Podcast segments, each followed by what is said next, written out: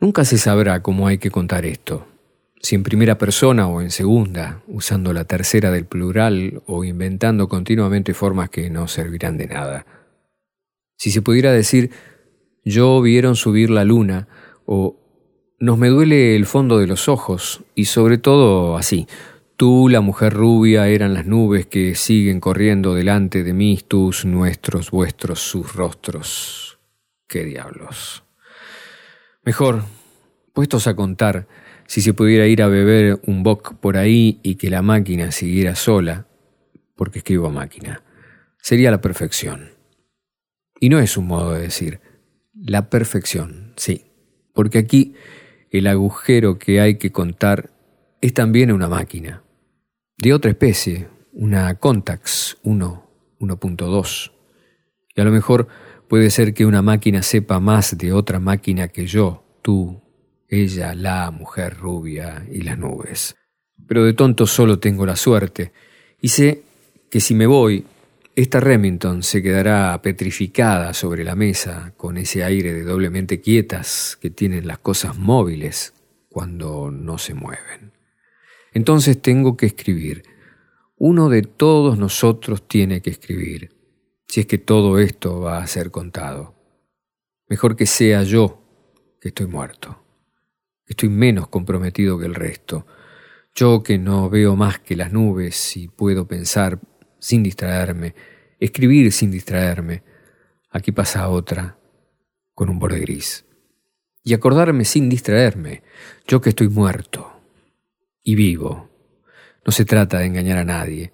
Ya se verá cuando llegue el momento, porque de alguna manera tengo que arrancar y he empezado por esta punta, la de atrás la del comienzo, que al fin y al cabo es la mejor de las puntas cuando se quiere contar algo. De repente me pregunto, ¿por qué tengo que contar esto?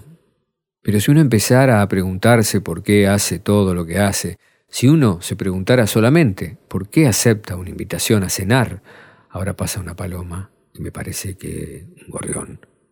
¿O por qué cuando alguien nos ha contado un buen cuento, enseguida empieza como una cosquilla en el estómago y no se está tranquilo hasta entrar en la oficina de al lado y contar a su vez el cuento? Recién entonces uno está bien, está contento y puede volverse a su trabajo. Que yo sepa, nadie ha explicado esto, de manera que lo mejor es dejarse de pudores y contar porque al fin y al cabo nadie se avergüenza de respirar o de ponerse los zapatos. Son cosas que se hacen. Y cuando pasa algo raro, cuando dentro del zapato encontramos una araña o al respirar se siente como un vidrio roto, entonces hay que contar lo que pasa, contarlo a los muchachos de la oficina o al médico. Ay, doctor, cada vez que respiro, siempre contarlo, siempre quitarse esa cosquilla molesta del estómago. Y ya que vamos a contarlo, pongamos un poco de orden. Bajemos por la escalera de esta casa hasta el domingo 7 de noviembre, justo un mes atrás. Uno baja cinco pisos y ya está en el domingo, con un sol insospechado para noviembre en París, con muchísimas ganas de andar por ahí, de ver cosas, de sacar fotos, porque éramos fotógrafos. Soy fotógrafo. Ya sé que lo más difícil va a ser encontrar la manera de contarlo y no tengo miedo de repetirme. Va a ser difícil porque nadie sabe bien quién es el que verdaderamente está contando. Si soy yo, o eso que ha ocurrido, o lo que estoy viendo, nubes y a veces una paloma. O si sencillamente cuento una verdad, que es solamente mi verdad entonces no es la verdad, salvo para mi estómago, para estas ganas de salir corriendo y acabar de alguna manera con esto, sea lo que fuere. Vamos a contarlo despacio. Ya se irá viendo qué ocurre a medida que lo escribo. Si me sustituyen y ya no sé qué decir, si se acaban las nubes y empieza alguna otra cosa, porque no puede ser que esto sea estar viendo continuamente nubes que pasan y a veces una paloma. Si algo de todo eso y después del sí, ¿qué voy a poner? ¿cómo voy a clausurar correctamente la oración? Pero si empiezo a hacer preguntas, no contaré nada. Mejor contar. Quizá contar sea como una respuesta, por lo menos para alguno que lo lea. Roberto Michel, franco-chileno, traductor y fotógrafo aficionado a sus horas, salió del número 11 de la Rue Messier Le Prince el domingo 7 de noviembre del año en curso. Ahora pasan dos pequeñas, con los bordes plateados. Llevaba tres semanas trabajando en la versión al francés del Tratado sobre Recusaciones y Recursos de José Norberto Allende, profesor en la Universidad de Santiago. Es raro que haya viento en París, y mucho menos un viento que en las esquinas se arremolinaba y subía castigando las viejas persianas de madera, tras de las cuales sorprendidas señoras comentaban de diversas maneras la inestabilidad del tiempo en estos últimos años. Pero el sol estaba también ahí, cabalgando el viento y amigo de los gatos, por lo cual nada me impediría dar una vuelta por los muelles del Sena y sacar unas fotos de la conserjería y de la Saint-Chapelle. Eran apenas las diez, y calculé que hacia las once tendría buena luz, la mejor posible en otoño. Para perder tiempo derivé hasta la isla de Saint-Saint-Louis y me puse a andar por el Quai d'Anjou. Miré un rato el hotel de Lausanne me recité unos fragmentos de Apolinar que siempre me vienen a la cabeza cuando paso delante del Hotel de Lausanne. Y eso que debería acordarme de otro poeta, pero Michel es un porfiado. Y cuando de golpe cesó el viento y el sol se puso por lo menos dos veces más grande, quiero decir más tibio, pero en realidad es lo mismo, me senté en el parapeto y me sentí terriblemente feliz en la mañana del domingo. Entre las muchas maneras de combatir la nada, una de las mejores es sacar fotografías, actividad que debería enseñarse tempranamente a los niños, pues exige disciplina, educación estética, buen ojo y dedos seguros. No se trata de estar acechando la mentira como cualquier reporter y atrapar la estúpida silueta del personajón que sale del número 10 de Downing Street. Pero de todas maneras, cuando se anda con la cámara hay como el deber de estar atento, de no perder ese brusco y delicioso rebote de un rayo de sol en una vieja piedra, o la carrera a trenzas al aire de una chiquilla que vuelve con un pan o una botella de leche. Michel sabía que el fotógrafo opera siempre como una perturbación de su manera personal de ver el mundo, por otra que la cámara le impone insidiosa. Ahora pasa una gran nube casi negra. Pero no desconfiaba sabedor de que le bastaba salir sin la Contax para recuperar el tono distraído, la visión sin encuadre, la luz sin diafragma ni 1.250. Ahora mismo, qué palabra, ahora, qué estúpida mentira. Podía quedarme sentado en el pretil sobre el río mirando pasar las pinazas negras y rojas sin que se me ocurriera pensar fotográficamente las escenas. Nada más que dejándome ir en el dejarse ir de las cosas, corriendo inmóvil con el tiempo, y ya no soplaba viento. Después seguí por el Quai de Bourbon hasta llegar a la punta de la isla, donde la íntima placita, íntima por pequeña y no por recatada, pues da todo el pecho al río y al cielo, me gusta y me regusta. No había más que una pareja, y Claro, palomas. Quizá alguna de las que ahora pasan por lo que estoy viendo. De un salto me instalé en el parapeto y me dejé envolver y atar por el sol dándole la cara, las orejas, las dos manos. Guardé los guantes en el bolsillo. No tenía ganas de sacar fotos y encendí un cigarrillo por hacer algo. Creo que en el momento en el que acercaba el fósforo al tabaco, vi por primera vez al muchachito. Lo que había tomado por una pareja se parecía mucho más a un chico con su madre, aunque al mismo tiempo me daba cuenta de que no era un chico con su madre, de que era una pareja en el sentido que damos siempre a las parejas cuando las vemos apoyadas en los parapetos o abrazadas en los bancos de las plazas. Como no tenía nada que hacer, me sobraba tiempo para preguntarme por qué el muchachito estaba tan nervioso, tan como un potrillo o como una liebre, metiendo las manos en los bolsillos, sacando enseguida una y después la otra, pasándose los dedos por el pelo, cambiando de postura y sobre todo por qué tenía miedo. Pues eso se lo adivinaba en cada gesto, un miedo sofocado por la vergüenza, por un impulso de echarse atrás que se advertía como si su cuerpo estuviera al borde de la huida, conteniéndose en un último y lastimoso decoro. Tan claro era eso ahí, a cinco metros, y estábamos solos, contra el parapeto, en la punta de la isla, que al principio el miedo del chico no me dejó ver bien a la mujer rubia. Ahora, pensándolo, la veo mucho mejor en ese primer momento en que le leí la cara. De golpe había girado como una veleta de cobre y los ojos, los ojos estaban ahí. Cuando comprendí vagamente lo que podía estar ocurriéndole al chico y me dije que valía la pena quedarse y mirar, el viento se llevaba las palabras, los apenas murmullos. Creo que sé mirar. Sí que algo sé.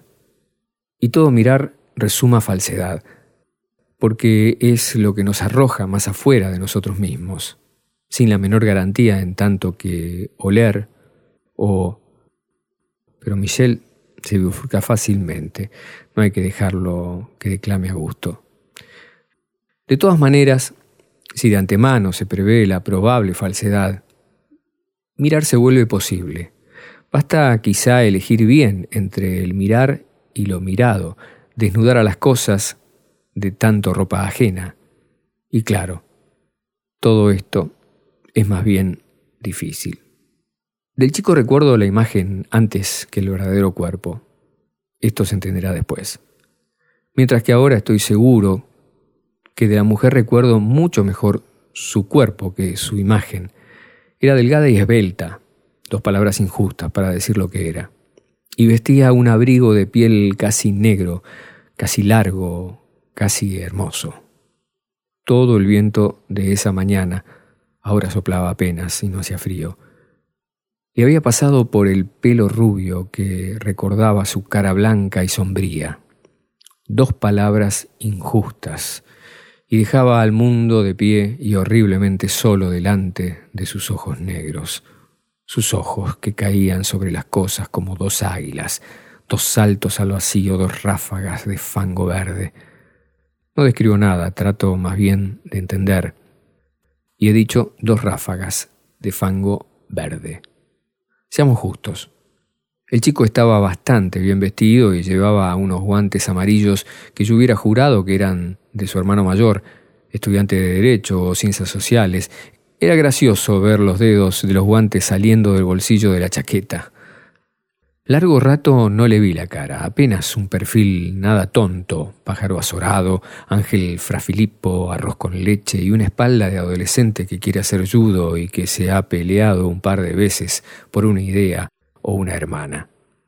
Al filo de los catorce, quizá de los quince, se le adivinaba vestido y alimentado por sus padres, pero sin un centavo en el bolsillo, teniendo que deliberar con los camaradas antes de decidirse por un café, un coñac, un atado de cigarrillos. Andaría por las calles pensando en las condiscípulas, en lo bueno que sería ir al cine y ver la última película o comprar novelas o corbatas o botellas de licor con etiquetas verdes y blancas.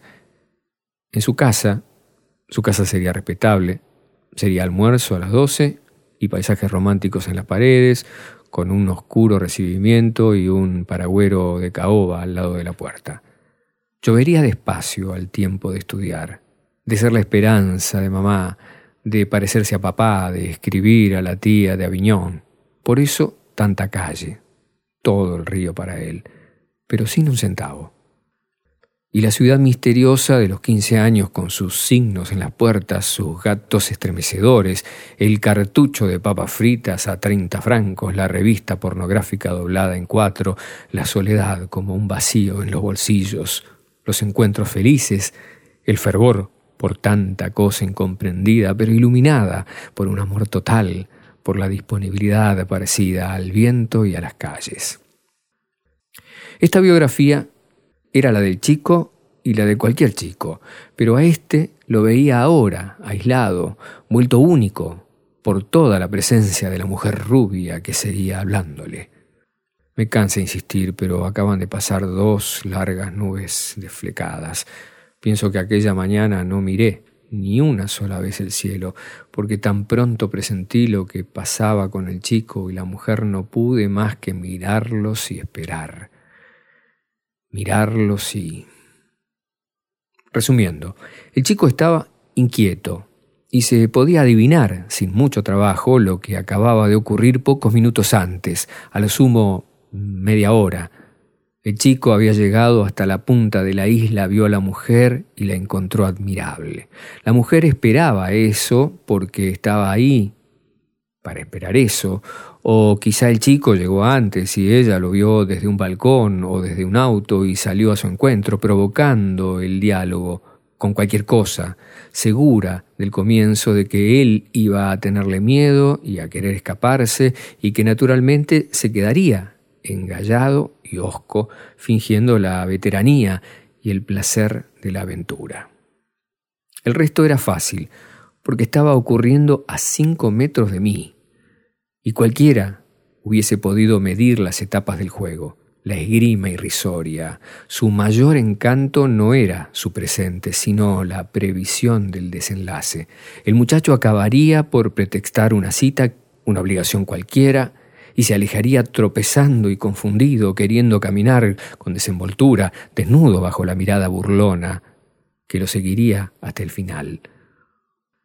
O bien se quedaría fascinado, o simplemente incapaz de tomar la iniciativa, y la mujer empezaría a acariciarle la cara, a despeinarlo, hablándole ya sin voz, y de pronto lo tomaría del brazo para llevárselo, a menos que él con una desazón que quizá empezara a teñir el deseo, el riesgo de la aventura, se animase a pasarle el brazo por la cintura y a besarla.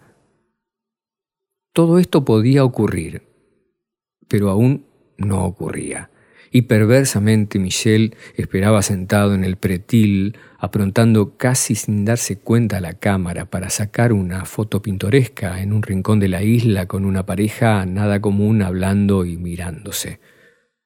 Curioso que la escena, la nada, casi. Dos que están ahí, desigualmente jóvenes, tuviera como un aura inquietante. Pensé que eso lo ponía yo, que mi foto, si la sacaba, restituiría las cosas a su tonta verdad, me hubiera gustado saber qué pensaba el hombre del sombrero gris sentado al volante del auto detenido en el muelle que lleva a la pasarela y que leía el diario o dormía.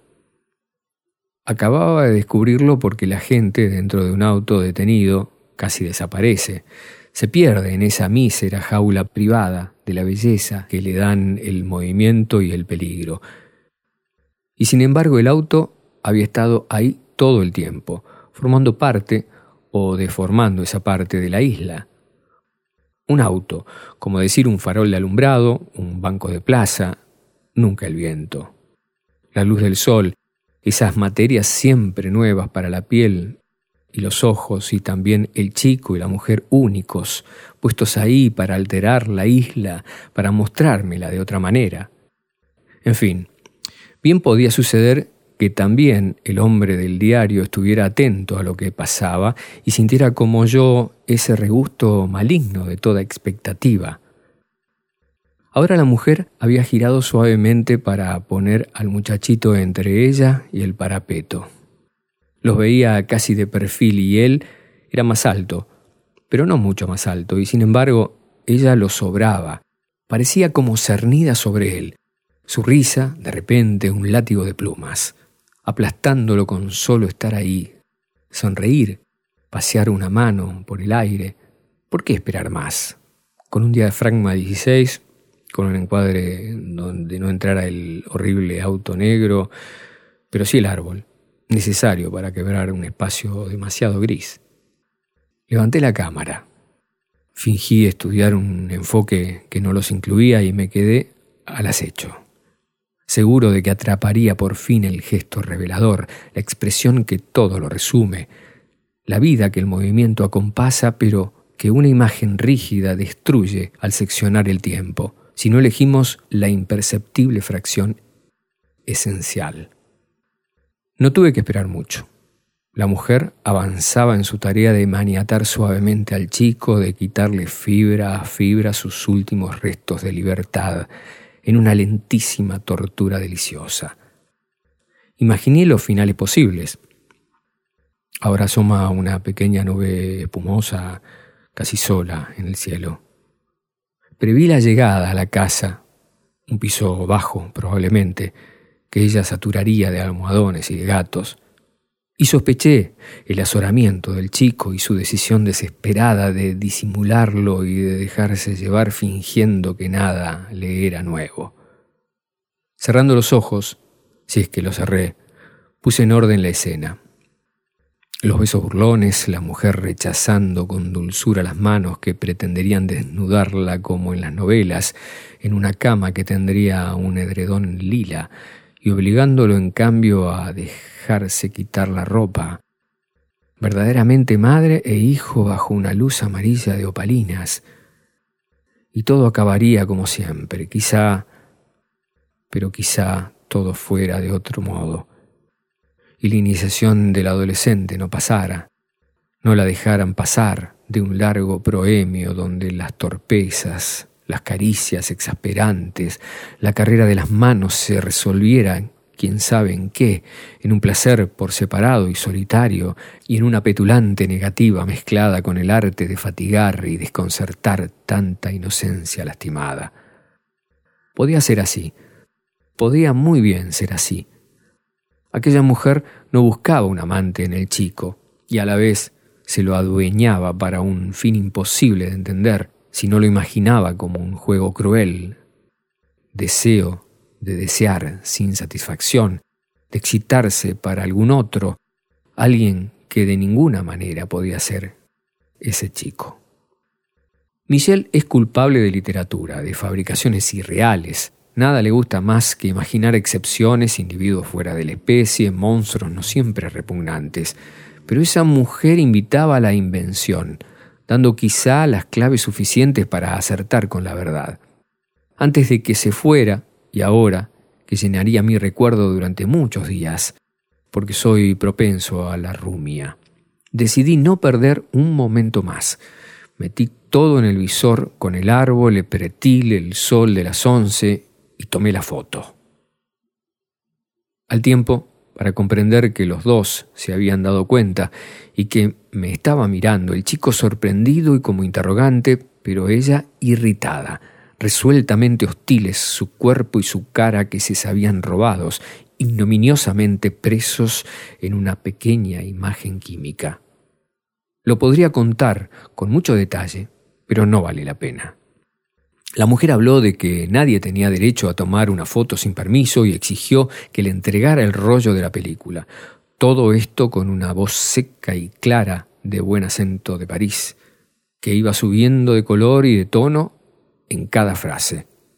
Por mi parte se me importaba muy poco darle o no el rollo de la película, pero cualquiera que me conozca sabe que las cosas hay que pedírmelas por las buenas. El resultado es que me limité a formular la opinión de que la fotografía no solo no está prohibida en los lugares públicos, sino que cuenta con el más decidido favor oficial y privado. Y mientras se lo decía, gozaba socarronamente de cómo el chico se replegaba y se iba quedando atrás con solo no moverse.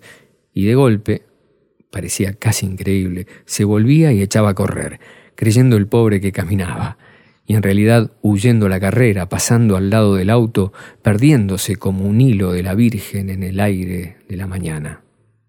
Pero los hilos de la Virgen se llaman también babas del diablo.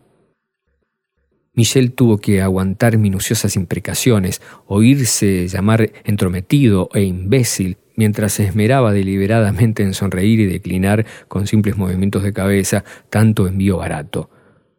Cuando empezaba a cansarme, oí golpear la portezuela de un auto.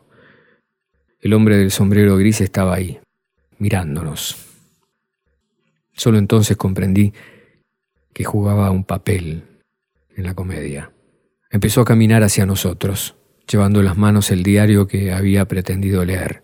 De lo que mejor me acuerdo es de la mueca que le ladeaba la boca, le cubría la cara de arrugas, algo cambiaba de lugar y forma porque la boca le temblaba, y la mueca iba de un lado a otro de los labios, como una cosa independiente y viva, ajena a la voluntad. Pero todo el resto era fijo.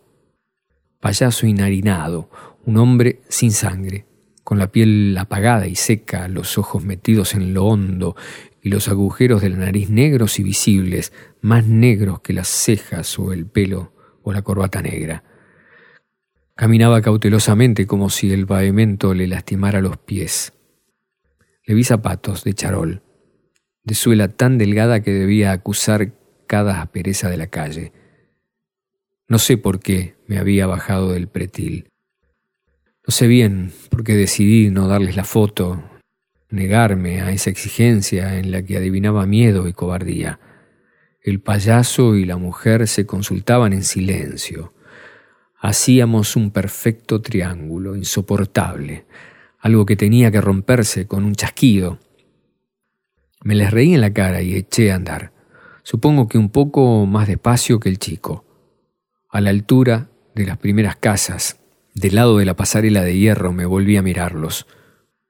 No se movían. Pero el hombre había dejado caer el diario. Me pareció que la mujer, de espaldas al parapeto, paseaba las manos por la piedra con el clásico y absurdo gesto del acosado que busca la salida. Lo que sí ocurrió aquí, casi ahora mismo, en una habitación de un quinto piso. Pasaron varios días antes que Michelle revelara las fotos del domingo. Sus tomas de la conserjería y de la Saint-Chapelle eran lo que debían ser. Encontró dos o tres enfoques de prueba ya olvidados, una mala tentativa de atrapar un gato asombrosamente encaramado en el techo de un mingitorio callejero, también la foto de la mujer rubia y el adolescente. El negativo era tan bueno que preparó una ampliación. La ampliación era tan buena que hizo otra mucho más grande, casi como un afiche. No se le ocurrió. Ahora se lo pregunta y se lo pregunta, que solo las fotos de la conserjería merecían tanto trabajo. De toda la serie, la instantánea en la punta de la isla era la única que le interesaba. Fijó la ampliación en una pared del cuarto y el primer día estuvo un rato mirándola, acordándose, con esa operación comparativa y melancólica del recuerdo frente a la perdida realidad. Recuerdo petrificado, como toda foto, donde nada faltaba, ni siquiera y sobre todo la nada. Verdadera fijadora de la escena. Estaba la mujer estaba el chico, rígido el árbol sobre sus cabezas, el cielo tan fijo como las piedras del parapeto, nubes y piedras confundidas en una sola materia inseparable. Ahora pasa a una con los bordes afilados, corre como en una cabeza de tormenta. Los dos primeros días acepté lo que había hecho, desde la foto en sí hasta la ampliación en la pared. Y no me pregunté siquiera por qué Interrumpía a cada rato la traducción del tratado de José Norberto Allende para reencontrar la cara de la mujer. La primera sorpresa fue estúpida. Nunca se me había ocurrido pensar que cuando miramos una foto de frente, los ojos repiten exactamente la posición y la visión del objetivo. Son esas cosas que se dan por sentadas y que a nadie se le ocurre considerar. Desde mi silla, con la máquina de escribir por delante, Miraba la foto ahí, a tres metros. Entonces se me ocurrió que me había instalado exactamente en el punto de mira del objetivo. Estaba muy bien así. Sin duda era la manera más perfecta de apreciar una foto, aunque la visión en diagonal pudiera tener sus encantos y aún sus descubrimientos. Cada tantos minutos, por ejemplo, cuando no me encontraba la manera de decir en buen francés lo que José Alberto Allende decía en un tan buen español, alzaba los ojos y miraba la foto. A veces me atraía la mujer, a veces el chico, a veces el pavimento donde una hoja seca se había situado admirablemente para valorizar un sector lateral.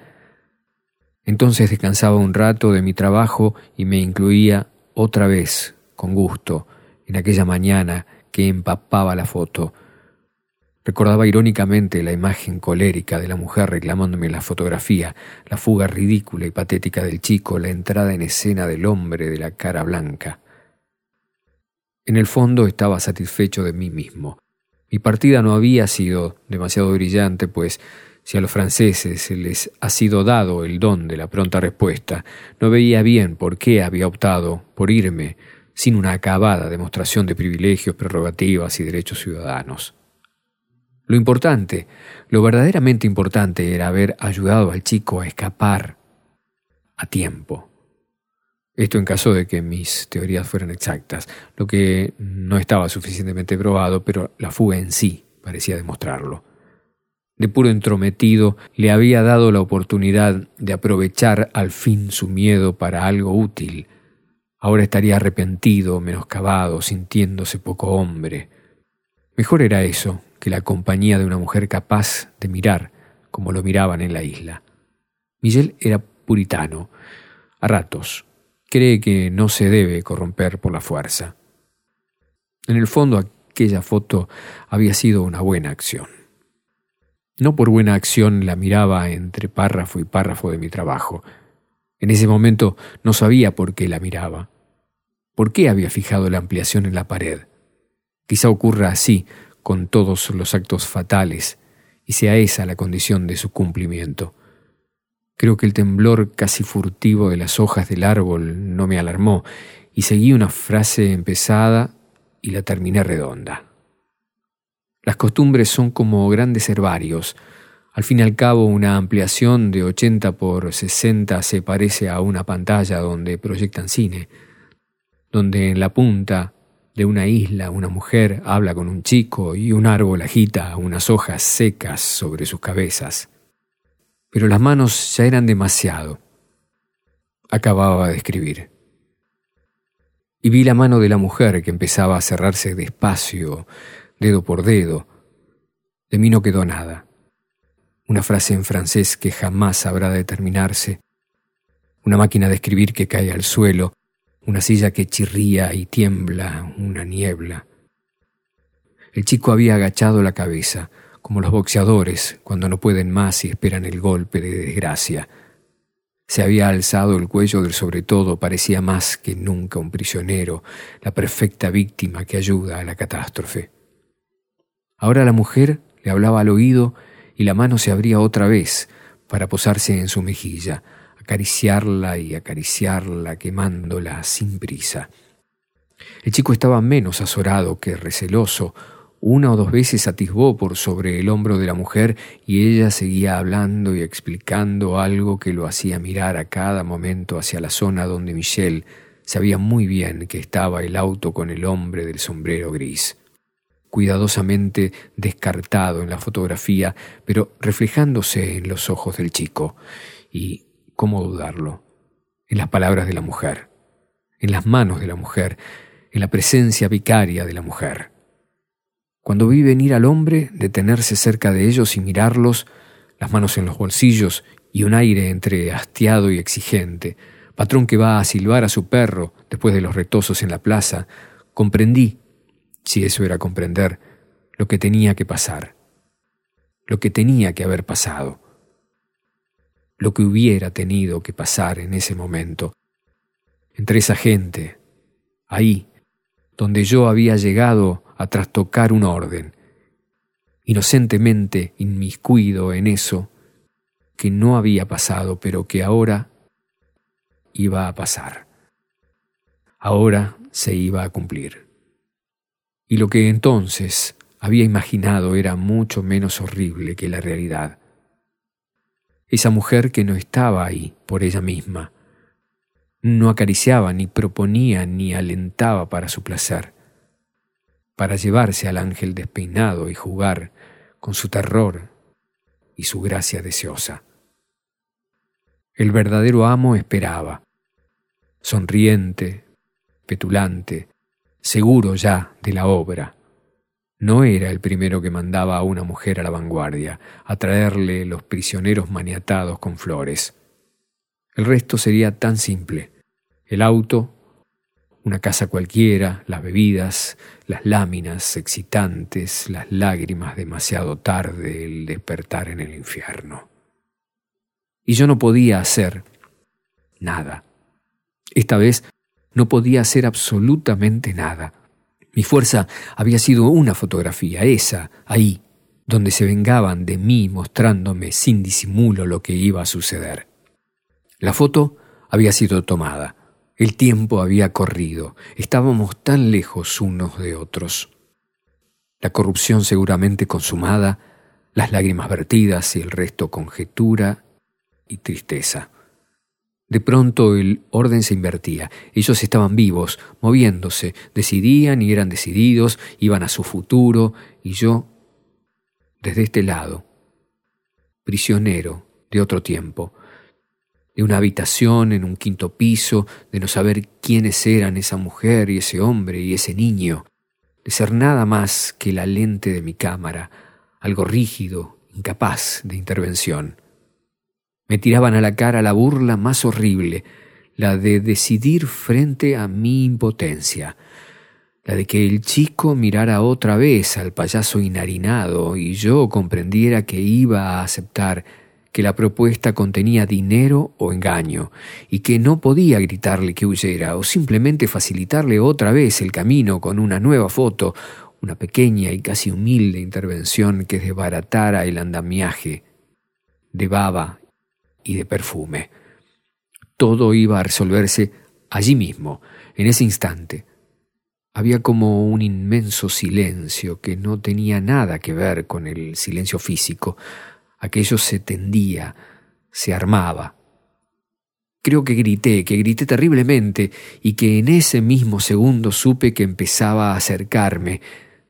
Diez centímetros, un paso, otro paso, el árbol giraba cadenciosamente sus ramas en primer plano, una mancha del pretil salía del cuadro, la cara de la mujer, vuelta hacia mí como sorprendida, iba creciendo, y entonces giré un poco.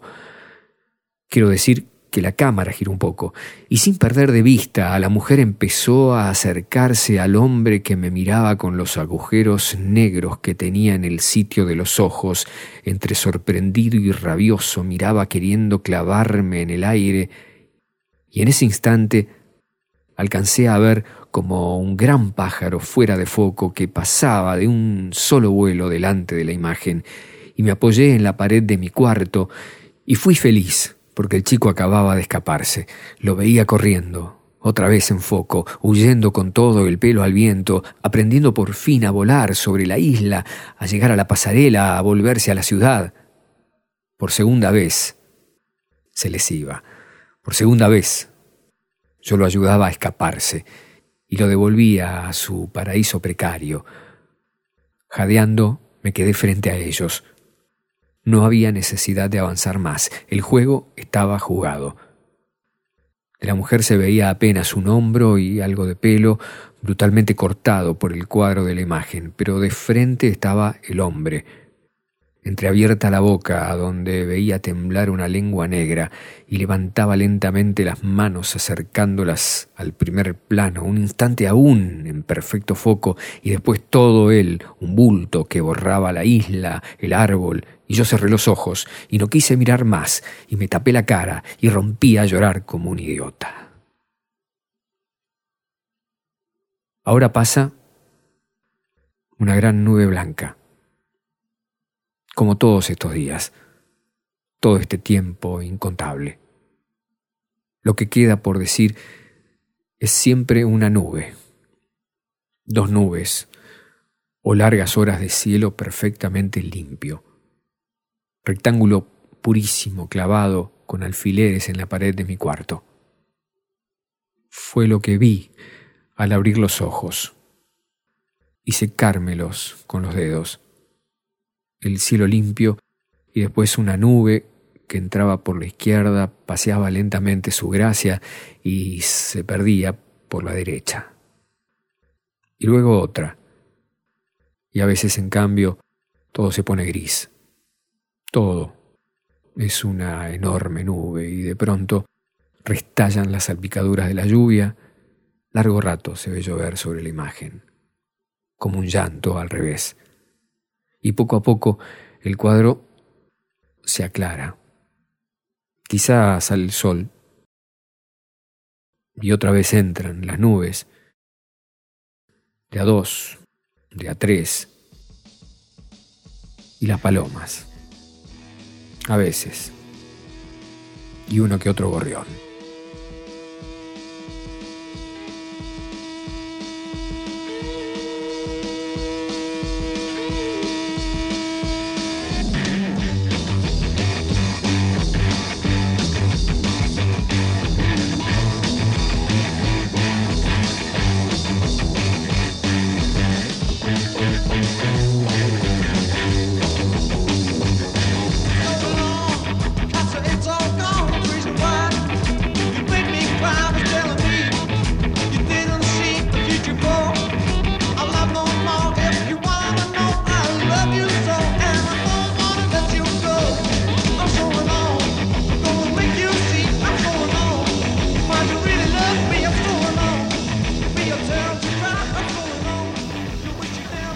¿Qué significa para un escritor como Julio Cortázar el que le filmen una película como Blow Up y de esas dimensiones? Tiene una repercusión económica satisfactoria, trasciende como promoción para la compra de sus libros.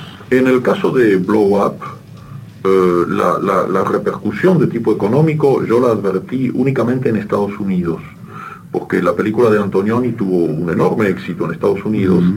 Y entonces eh, yo que soy poco conocido, mis libros son, se han editado varios libros, pero yo sé que son leídos, son leídos por poca gente. Eh, Blow Up de todas maneras despertó un gran interés. Y entonces eso hizo que la gente empezara a leer mis cuentos. Ahora los leen mucho más allá. ¿Y económicamente? Bueno, eso se traduce naturalmente en un aumento de, número de ejemplares vendidos de los cuentos. Ah, usted alude a los, a, los derechos sí, a la película. Ah, bueno, le puedo decir una cosa muy divertida que le probará mi, incurable ingenuidad. Eh, es absurdo las cifras, pero usted me hace la pregunta y yo se la contesto. Eh, por Blow Up, eh, esa primalción de las finanzas modernas que es Carlo Ponti, me ofreció y yo acepté 4 mil dólares. Ellos ganaron 25 millones como película. ¿En todas partes se cuestionabas? Sí, señor. Pero eso no tiene ninguna importancia, porque el resultado es que Antonioni hizo una admirable película y él se dio el gusto, eso cuenta mucho más que los cuatro mil dólares. ¿Y usted da el gusto de verla? Sí, claro, claro. Y verla así como un espectador cualquiera, porque yo no tuve, no sé, usted sabe que yo lo he contado eso, ¿no? Yo la vi en Ámsterdam un día de lluvia y vi que daban blow y pagué mi entrada y la vi. Me gustó mucho.